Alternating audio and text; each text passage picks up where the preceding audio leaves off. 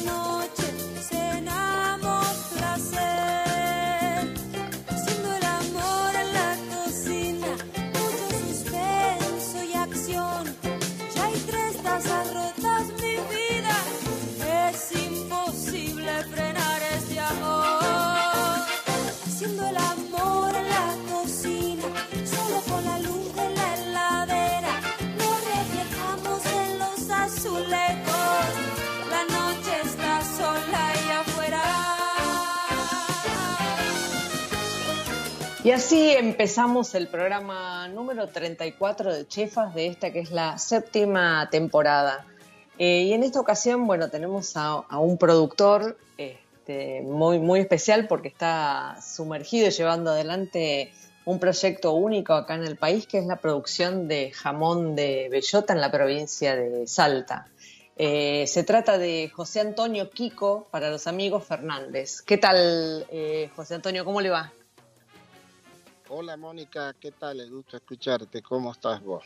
Bien, muy bien. Bueno, muchísimas gracias por, aceptar la conversación acá en Chefas.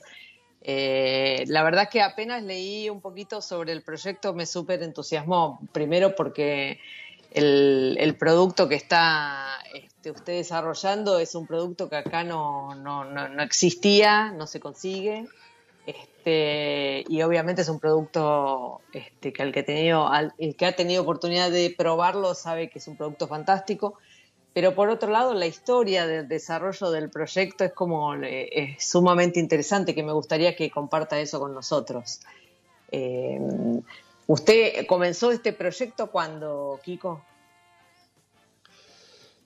Bueno, el proyecto lo empezamos hace 45 años. 45 eh, años el proyecto, ¿no? Ahora, haciendo estas tareas, eh, digamos, desde muy chiquito ya compartía, colaboraba con mis padres haciendo jamones, todas esas cosas, ¿no? Sí. Pero el proyecto, el proyecto este, de, de, armar esto con este sistema de hacerlo al cerdo alimentado con bellota, hace 45 años que estamos. Así que de ahí es que, que estamos en este, en este tema. Recién ahora podemos decir o dar luz que se puede vender, empezar a vender productos, porque antes lo hacíamos como hobby. Y estos últimos años hemos empezado a incrementar la producción para ver si se podía dar luz a la venta, ¿no? De esto y claro. bueno, gracias a Dios, este, está, hay mucho interés, la gente está muy interesada y todo a todo le gusta el producto, así que estamos contentos de esto. Claro. Ahora, usted dice que empezó desde muy pequeño y es porque, bueno, usted nació en España y vino de pequeño aquí a la Argentina con su familia, con sus padres. No, no, realmente ah. yo, yo, yo vine, yo nací acá en Argentina. Ah, nació usted en yo, Argentina. Este, No, no, sí, mis, mis hermanas nacieron allá. Yo soy el ah. primero en nacer aquí. Así que, bueno, llevamos, mis padres vinieron hace 65 años a la Argentina y yo sí el primero en nacer acá. En alguna nota, en alguna nota se interpretó mal que me hicieron la pregunta que, de, desde cuántos años yo aprendí a hacer jamones. Y yo dije que desde los ocho años ya, ya hago jamones, ¿no? Ayudándole a mis padres y ellos interpretaron que yo vine de ocho años de España. No, yo, yo nací acá. Si bien es cierto, soy ciudadano. Claro. pero yo soy argentino. Mis hermanas, mis, mis padres, mis abuelos, todos vinieron de España. ¿Y, y eh, las tareas de, elaborar eh, jamón con sus padres la hacían para, para, consumo personal o porque en ese momento, digamos, fue la, fue la, este, el trabajo que ellos realizaron acá este, cuando se instalaron en la Argentina? No, no, ellos, ellos vinieron a la Argentina y bueno, la actividad que tenían era agropecuaria, agrícola, este, ellos eran productores tabacaleros, siempre fuimos productores tabacaleros, y el cerdo era una, era, digamos, una, ya una cultura que se viene ser, tradición que se trae ya de España, ¿no? Que siempre allá ellos tenían su cerdo, hacían los jamones, los chorizos, para ponerlo en grasa y comían todo el año chorizo y jamón. Digamos que era un medio, digamos, de, alimentación, ¿no? Allá claro, de garantizarse el pan en la mesa a diario, ¿no? Exactamente, y aquí siguieron haciendo lo mismo ellos. este, bueno, nunca se dejó, nunca se dejó esa costumbre, ¿no? Esa tradición de seguir haciendo el tema del jamón. Claro. Hay, hay una vieja frase española que, que, dice que a cada chancho le llega su San Martín, ¿no? Que precisamente habla un poco de esta, de esta tradición, ¿no? Que el día de, del santo de San Martín en España se mataba ese chancho y se elaboraba este, distintas salazones eh, para el resto del año y, con los excedentes, bueno, se alimentaban los caldos, ¿no? Así es, efectivamente. En España eh, eh, se hacía eso. Y bueno, y muchas colectividades, ¿no? Que vinieron acá, no solo mis padres, vinieron muchos parientes, vecinos, amigos de allá y que siguieran siendo amigos acá. lo que pasa es que se ha ido con el tiempo, se ha ido dejando de hacer eso, ¿no? Pero bueno, nosotros quedamos todavía en pie con algunos otros amigos más todavía. Muy bien. Y bueno, y, me dice que hace 40 años nace este proyecto. ¿Cómo, cómo nace este proyecto, digamos, este, de, apuntar específicamente a que esos cerdos eh, sean alimentados eh, con, con, bellota, al menos en, en, una parte de su, de su engorde, digamos?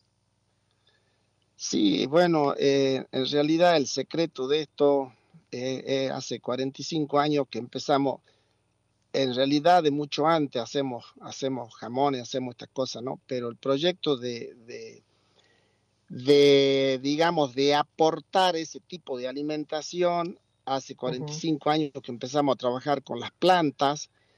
Y bueno, este, recién estos últimos siete años eh, eh, logramos ya tener fruta, porque si bien es cierto son árboles, son árboles nuevos y chicos, ¿no? Comparado con los que tienen los españoles, son árboles acá, allá son autóctonos, del bosque autóctono, y acá, claro. acá son este, exóticos, digamos, acá los tuvimos que plantar. Exactamente, entonces, eh, además son nuevos, un árbol de 45 años es nuevo, ellos tienen plantas allá de 400 años, 500 años, no sé cuánto tendrán esas plantas, ¿no? Son autóctonas. Acá tuvimos que plantarlas, regarlas, fertilizarlas, para poder lograr a, la cosecha, digamos, o el fruto más anticipado, ¿no?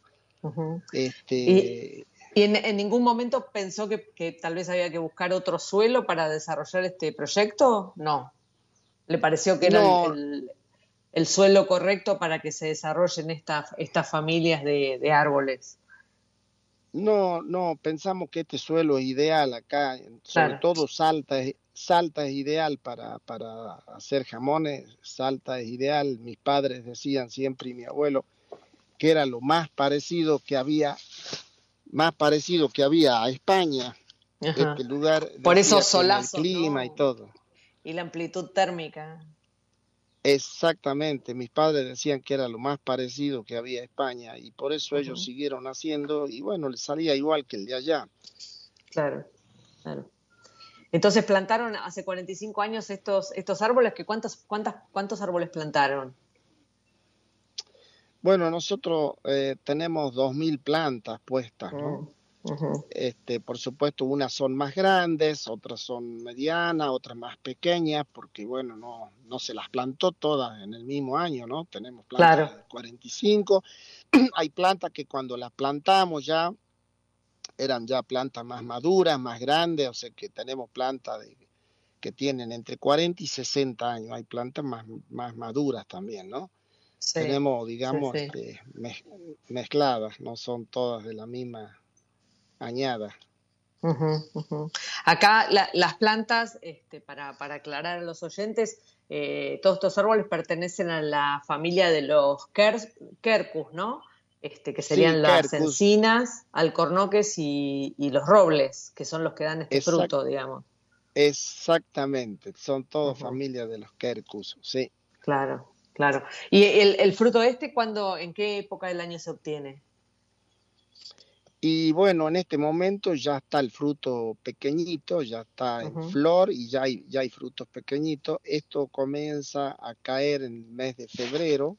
Sí. Y de ahí es que comienzan a comer ya los cerdos. Y que, se, los larga, digamos, en la zona donde están los árboles a que coman libremente. Exactamente, y ahí comen a discreción.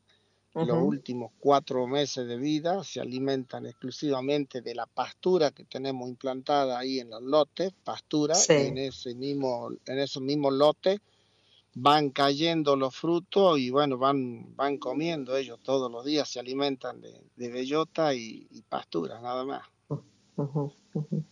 Este, ¿y, y, cuánto tiempo dice que son los últimos meses de cría?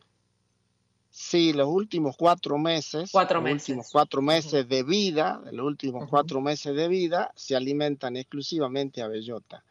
Son animales que, que los criamos durante entre 18 y 24 meses. O sea que prácticamente están 20 meses comiendo pastura suelto, siempre se crían suelto, ¿no? A campo, comiendo. O sea que no hay suplementación, digamos, en ningún momento.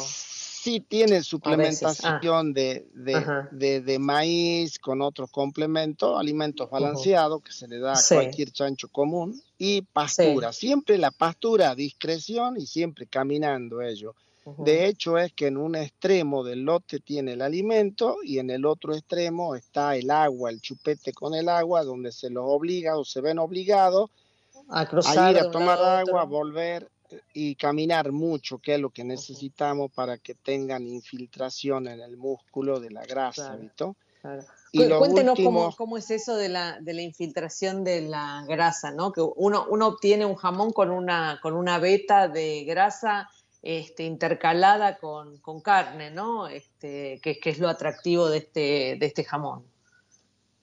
Claro, eso por eso le explicaba este, que al animal se lo obliga a caminar. a ver, nosotros acá en España tienen grandes, grandes campos donde el agua, eh, todo silvestre, el campo, el monte, bosque autóctono de ellos, el agua está lejos, la bellota a veces tienen que caminar muchísimo para encontrarla y volver al agua. Bueno, nosotros le creamos acá algo artificial, si bien es cierto, son lotes mucho más cortos, pero ellos toman agua en una punta y van caminando a comer el alimento a la otra, los primeros 20 meses. Y los últimos cuatro meses siguen caminando igual, buscando la bellota y el agua, ya se les suprime totalmente el alimento, el complemento. Sí. Y ellos siguen caminando. Claro. El hecho es de que esa, esa caminata hace que la grasa se infiltre en el músculo y de ahí ese famoso veteado infiltración de pequeños hilos de, de, grasa que está en el, en el jamón, ¿no? Tan apreciados y más este, con el trato de la, bellota le da un gusto muy particular a esa grasa y bueno, al mismo jamón que es conocido, ¿no? Por todo el mundo. Claro, claro. Y le, da como un, dulzor, ¿no? La bellota. Este sí, sí, lo hace más dulce. Este, Bueno, de hecho es que también es menos salado porque el tema, eso ya es cuestión del, de la salazón, ¿no? Acá le damos los días justos, justos de sal que tiene que tener el jamón. Y bueno, cumplen los días y se le corta la salazón. De hecho, es que se los saca de la sal y se los lava bien lavados, se los cepilla y se los cuelga ya para que no siga aportando mal la sal su, claro. su propiedad, ¿no? Por eso que el jamón no, no sale salado. Claro, que, que eso tal vez es uno de los, digo, obviamente está el sabor y demás, ¿no? Pero es uno de los grandes diferenciales del, jamón que uno suele consumir en Europa con el que consume acá, ¿no? Que la salazón acá es muy, muy intensa. Este, uno come una, feta de jamón este, de acá y se pasa tres días tomando agua, ¿no? Este, y sí, lo que pasa que también eh, otro tema, eh, es para acelerarle el proceso ¿no? de, cocinado, de maduración, lo, le ponen sal y bueno, para, para venderlo más rápido, ¿no? Pero bueno, acá el nuestro es al revés, nosotros le damos el tiempo que necesita. Nuestros jamones están entre 5 y 6 años y algunas piezas que son más grandes, de algunos animales más grandes que se nos pasan por ahí de peso, lleva siete años de maduración, de, la, faena del cerdo hasta que se lo come al jamón, entre cinco y siete años, según el tamaño de la pieza. Impresionante. Impresionante, ¿no?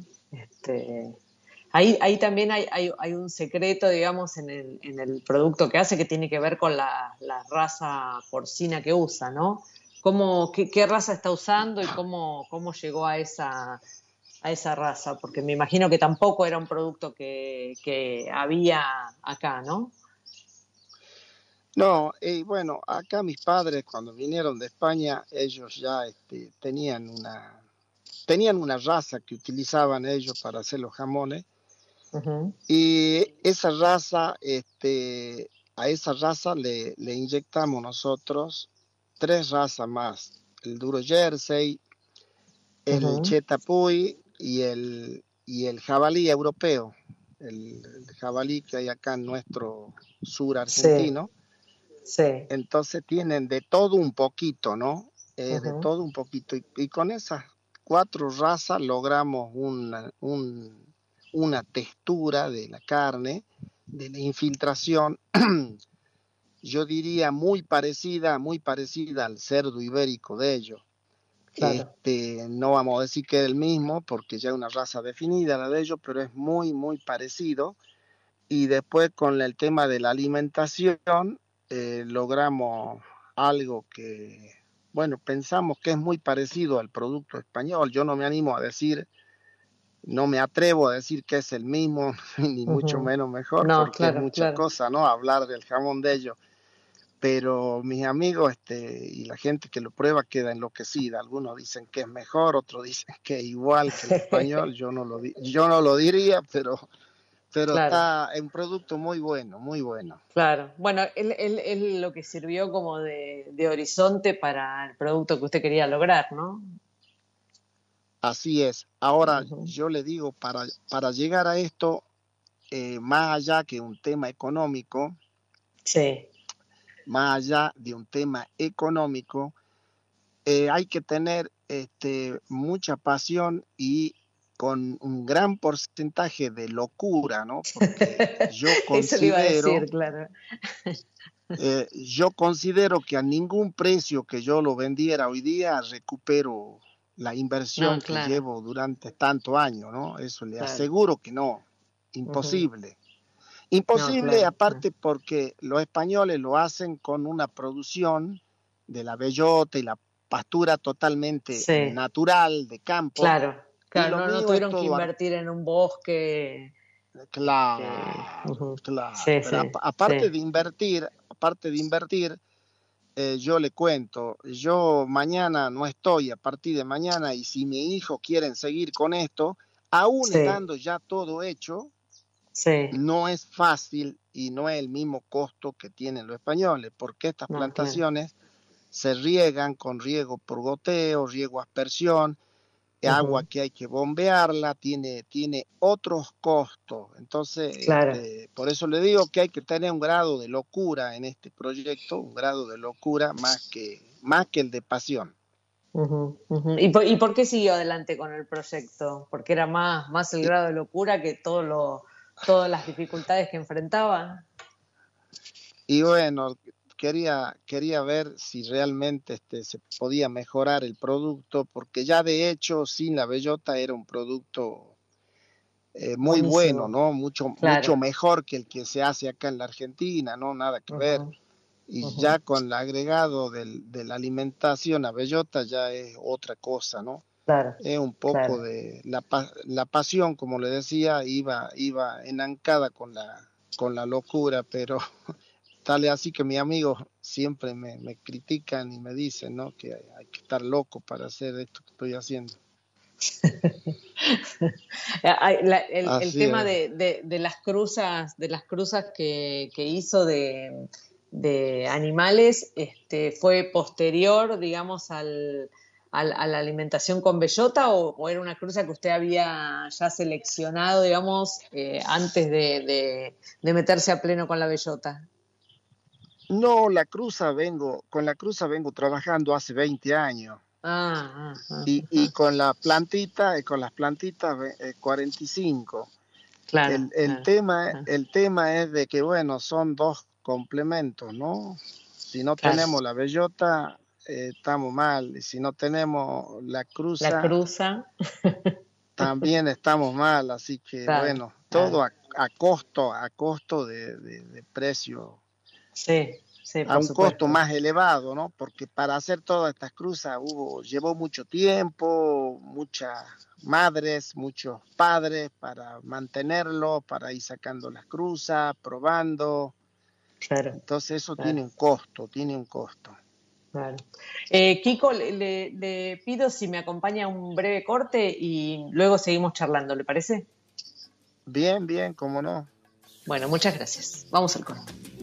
Gracias El espacio Álamos rinde homenaje a la marca más exportada de la Argentina y al Malbec más premiado globalmente. Un vino de montaña nacido de viñedos al pie de la cordillera de los Andes y elaborado con un criterio 100% sustentable. Radio Monk. El aire se crea.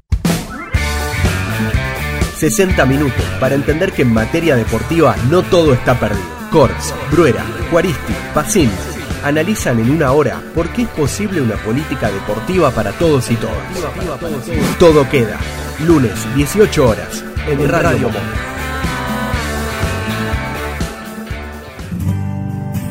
Consultorio Abierto es un espacio para entendernos y conectarnos, para crecer y para pensarnos desde distintas perspectivas.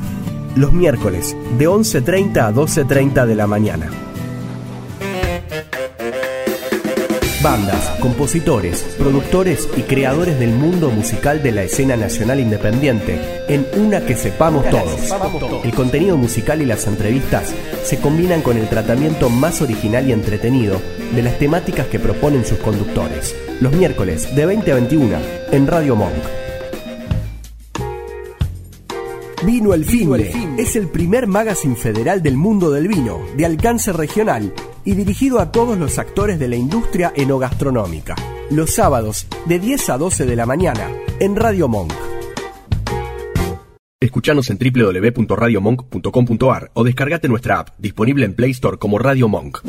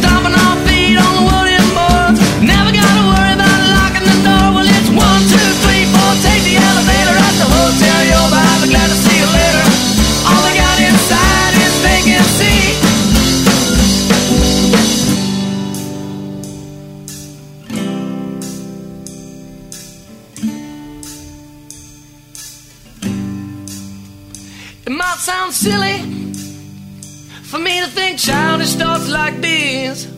But I'm so tired of acting tough, and I'm gonna do what I please. Let's get married in a big cathedral.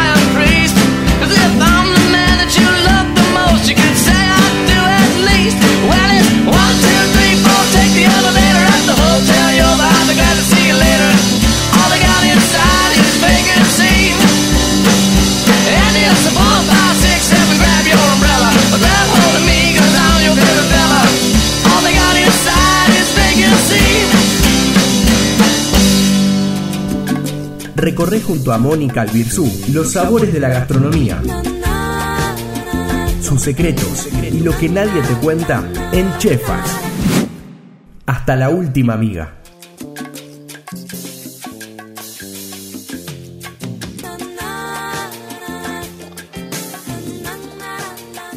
Esta semana en Chefas te inspira, vamos a contarles sobre mujeres de la viña, apasionadas. Eh, se trata de 21 mujeres productoras de vid que se juntaron para crear Apasionadas, que es su propia línea de vinos artesanales. La historia arranca en 2018 cuando un grupo de mujeres mendocinas con lazos vitivinícolas decidieron que querían capacitarse para poder manejar sus propios viñedos. A través de distintas capacitaciones se fueron encontrando entre sí, formaron este grupo que se llama Mujeres de la Viña. Cada una de estas 21 mujeres tiene un punto en común. Por interés propio, por herencia, tuvieron que hacerse cargo de un sector que generalmente fue manejado por hombres dentro de la vitivinicultura. Y con esto rompieron una tradición de años. Por ahora realizaron dos partidas pequeñas de vino con más de 500 botellas. Arrancaron primero con un Merlot y luego con un Malbec y más tarde, gracias al crédito que obtuvieron de la Corporación Vitivinícola Argentina, la COVIAR, el grupo consiguió comprar su propia maquinaria y tanques para poder eh, completar el proceso productivo sin, sin tener que tercerizar ninguna parte del mismo. Su próximo objetivo es elaborar 2.000 litros de vino de alta calidad comercializado bajo la marca Apasionadas. Al tratarse de un proyecto de integración horizontal, cada una de las integrantes contribuyó con 200 kilos de uvas y mano de obra para la cosecha, la elaboración y fraccionamiento en botella. La idea es darle valor agregado a la materia prima que producen, uva de media y alta gama, para ganar sostenibilidad y mm, a medida que los procesos de comercialización resulten exitosos, aumentar gradualmente la producción y posicionar la marca en el mercado local. Así que ya saben, busquen apasionadas.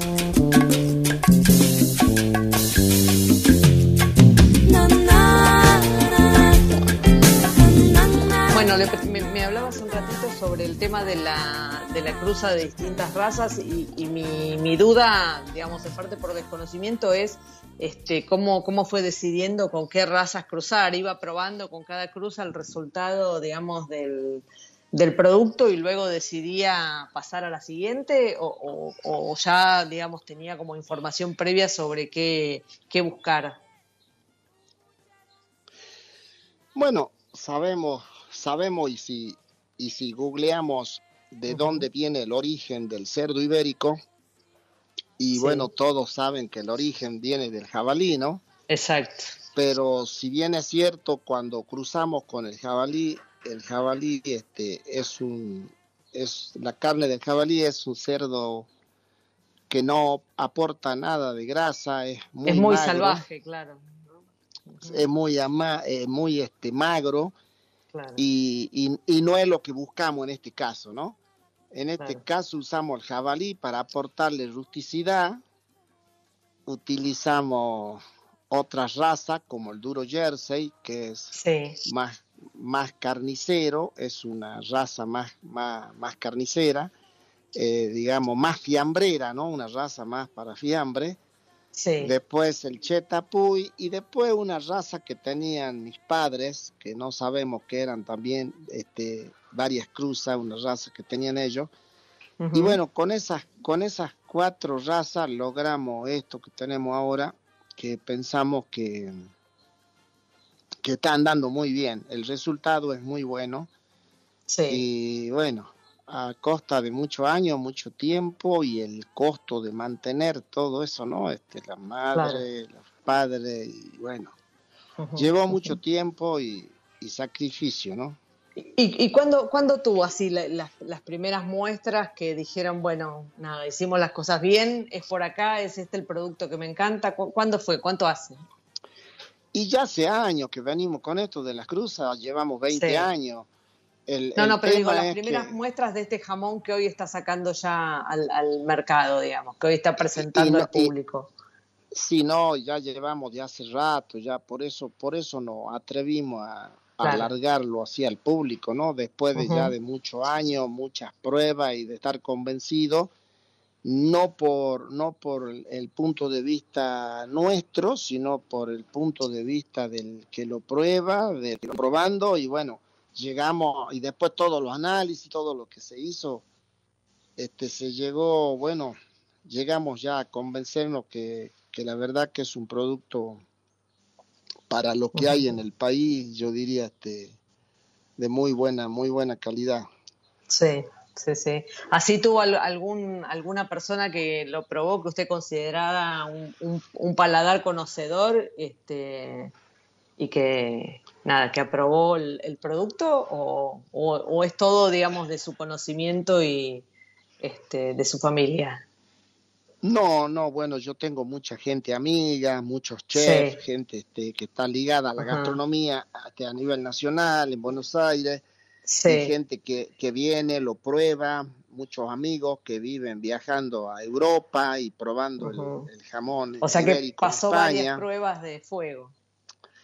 La verdad que ellos, ellos, ellos me han dado mucha más fuerza, ellos me han dado mucha fuerza, algo que yo me han ayudado mucho, si no, no hubiese largado yo tan pronto, ¿no? Según ellos, algunos amigos dicen que es este, igual, otros dicen que es mejor que el de allá, yo vuelvo a repetir, jamás diría eso, yo, pero bueno, este, acá los amigos y el que lo ha probado me han dado, me han ido dando con el tiempo y los años mucha, mucha fuerza para atreverme a sacar. Mucha confianza. Sacarlo a la venta, sí la, marca Cerdo Negro tiene que ver con la, con la cruza que obtuvo, ¿no? Sí, la verdad que, la verdad que yo, este, sí, Cerdo Negro le puse porque en realidad son, son el producto que se ha sacado son, son cerdos negros. Entonces, ¿qué, ¿qué, le íbamos a poner? Digo yo, este, eh, no sé, le puse cerdo negro porque Está muy bien. no vamos, no, no le íbamos a poner cerdo ibérico porque cerdo ibérico es el que tienen ellos, que es de la península ibérica, este no es ibérico. Claro. Entonces, ¿qué le íbamos a poner? Cerdo salteño, no sé, le, pusimos cerdo negro. Y, Está muy bien. Y bueno, ahí, ahí quedó, le gustó a mi amigo y a mi familia, le gustó la idea de cerdo negro.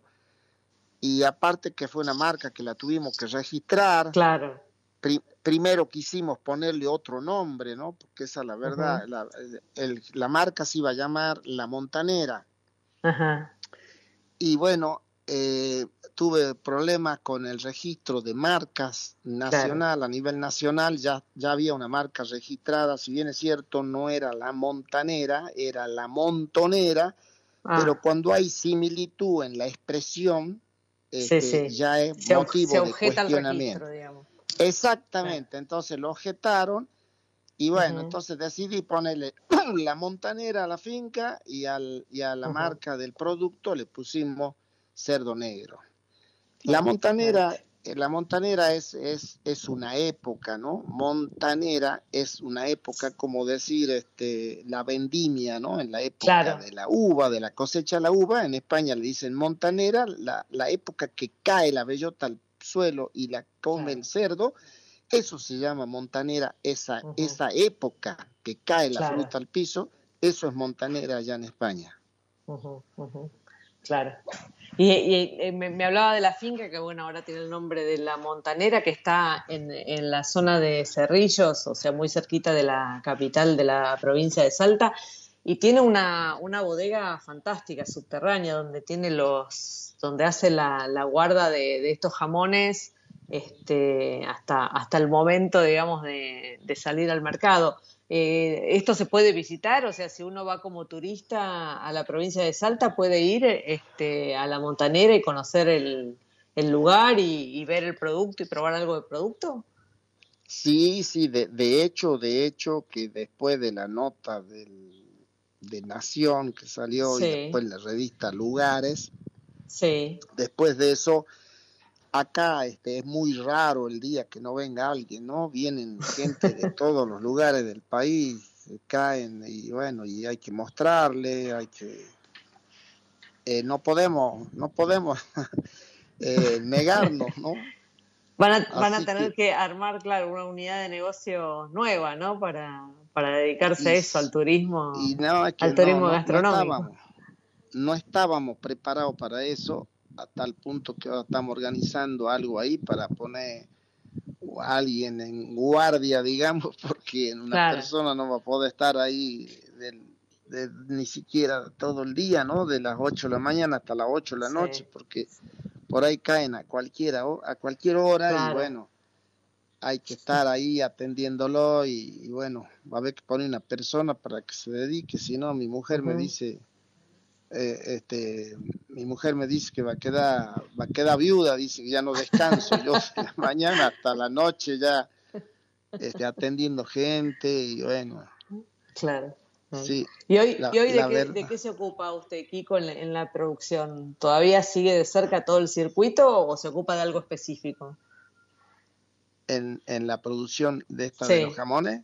Sí. Bueno, en e, eh, eso es, eso me ocupo de casualmente en todo lo que es la crianza, el cuidado, la alimentación, en todo este, el cuidado del, jamón, de la temperatura, de, de, las distintas fases, ¿no? Que va pasando el jamón, ¿no? Es, Siempre en eso me sigo ocupando.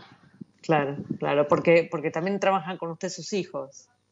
Sí, sí, trabajan con ellos, que ellos, este, bueno, cada uno los tengo en algunos lugares este, ocupando de otras actividades, ¿no? Que tengo, eh, que son las que, digamos, han, la que sostienen todo.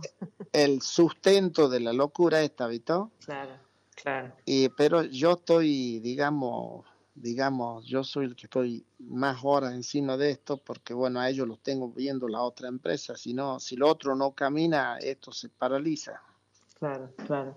O sea que algo, algo de toda esa pasión que dice que es necesario para, para emprender este proyecto le, le, pudo contagiar a sus hijos, ¿no? Porque si están todos vinculados al proyecto de alguna manera, este, bueno, está claro que eso lo, lo, lo mamaron en casa, ¿no? Sí, aparte, aparte ellos y, yo sobre todo, la verdad no, no, no imaginábamos el impacto que iba a tener, ¿no? De, del tanto interés, la gente en conocer, en ver, en comprar, en llevarlo. La verdad que estamos, no, no me imaginaba el, impacto que iba a tener, ¿no? ¿Y cómo, cómo lo comercializa ahora el, el jamón? Que comercializa la, pata de jamón entera. Sí, este, el, jamón entero, eh, las paletas, por otro lado, las paletillas, que son las, las, anteriores, ¿no? Las piezas anteriores, eh, las cañas de lomo, o lomo embuchado, como se le quiera llamar, la bondiola, y después también tenemos corte fresco, ¿no? Como las, los costillares, el matambre, el, el, secreto, el famoso corte secreto ibérico que llaman en España, que es un corte estrella que tienen en España. ¿De, qué ¿De, qué zona es ese corte secreto? ¿De qué lugar del animal es? Es un corte que va abajo de la paleta y arriba está entre la costilla y la paletilla. Es un corte en forma de abanico con una con una infiltración bastante atenuada y, muy parecido, es similar, no, no, no digo parecido, es mucho más rico este, al, matambre, ¿no? Ajá, Este, de esa manera, bueno, hay la otra cosa que, que nos sorprendió esto de, de, un día para el otro es que ahora vamos a implementar de hacer una sala, una salita de degustación. Sí para hacerle probar a la gente y, bueno, y alguien que los atienda más seguido porque a veces yo no estoy, salgo a hacer otras cosas y por ahí la gente tiene que estar esperando, entonces no estamos preparados para esto. Vamos a poner personal ahí y después otra cosa es, que por ahí la gente quiere probar o llevarse 100 gramos o 200 Exacto. gramos. Fraccionado, eso pensaba. Fraccionado, envasado al vacío y bueno, eso queremos implementar también porque si bien es cierto que un jamón pesa 10 kilos, no todo el mundo va a venir y se lleva un jamón de 8 o 10 kilos para probar, ¿ha visto? Entonces vamos a ver eh, de fraccionarlo. Claro. Y, y ahí el, el, que se lleva, el que se lleva, supongamos, la, la, la, pata de jamón, ¿no? ¿cuál es la recomendación para, para cortarlo y para conservarlo, este, para que no se seque? ¿Qué, ¿Cuáles son las recomendaciones que les da usted? Bueno, las recomendaciones son cortarlo lo más finito posible porque hasta el gusto varía si se lo corta grueso, ¿no? Las setas tienen que ser lo más finitas, transparentes posible. Y después de, cortar hay que, hay que reservar este, eh, lonchas grandes de, de tocino la parte que tiene grasa y con esas lonchas tapar la parte del corte, ¿no? Taparla y que no quede que no quede aire entre, la, entre la grasita, el tocino que se le pone y entre el jamón que no quede aire. Entonces se lo mm. tapa bien tapadito y después se le pone una tela, un lienzo arriba. Y listo, en un lugar fresco y que no haya sol y en el lugar más fresco que haya en la casa porque de esa manera no se reseca, no se oxida, no se oxida. Si vamos a, lo, a, la semana y levantamos la, lonja esta de, tocino, El, el, jamón sigue con el mismo color, este, la misma humectación, el color y todo. Este. Si no se oxida, se pone, cambia el color, se pone oscuro y hasta se agrieta, ¿no? Se reseca. Claro, se reseca. ¿Y, cuánto tiempo uno lo puede, digo, más allá de que este, a alguno no le va a durar demasiado, pero cuánto tiempo puede, puede conservarlo uno así a esta pieza? Digamos, cuidándolo de la manera eh, que usted recomienda. ¿Cuánto tiempo puede soportar? Y tapándola así, este, se la puede tener eh, cuatro, cinco, seis meses, no pasa nada. Si está bien tapada así, no, no se hace nada, porque en cierto modo es un producto que ya está cocinado, ¿no? Claro. Está cocinado a través de la sal y a través del tiempo, ¿no? De estacionamiento. Así que lo peor que puede pasar es que se vaya resecando y bueno, se haga cada vez más seco, más duro, pero, pero seis meses, cinco, seis meses, ocho meses, si un lugar, si lo tuvieran en un sótano, en una bodega, en el, en el mismo clima que se conservan los vinos, claro. el ideal, ideal para el jamón. perfecto. ¿Y, cuántas piezas está elaborando por año, Kiko? ¿Cuántas piezas de jamón, no? Porque está elaborando otras cosas también, como recién decíamos. Sí, bueno, jamón estamos elaborando este 800 piezas por año. Wow. ¿Y son piezas de qué, de qué tamaño aproximadamente? Y van entre, entre, eh, bueno, las, las paletas van entre 6 y 8 kilos y los jamones van entre 8 y 11 kilos, terminados, me refiero ya al, al, a la hora del consumo, ¿no? Claro. claro que durante los seis años que tienen de estacionamiento pierden un 40%, un 45% por deshidratación al momento de la faena, al momento de la faena, ¿no? Claro, claro. Y, a, más años hay más, más merma todavía, ¿no? Eh, sí, bueno, ya más claro, exactamente, a más años tiene más, más pérdida por deshidratación. Claro, por, eso, por eso decimos que es muy caro hacer un producto de, tantos años de, estacionamiento, ¿no? Porque este, se parte de un, de un pesaje y el, producto final, que es el que se va a vender, tiene otro, digamos, eh, bastante menor. Así es, efectivamente. Esta, esta bodega subterránea que, que hicieron, este, ¿qué, qué, digamos, ¿qué particularidad tiene? O sea, buscaron recrear un poco esta cosa fría, este, eh, parecida a, la española, de esas, de esas cuevas donde conservan los productos. ¿Tiene, algo que ver con eso?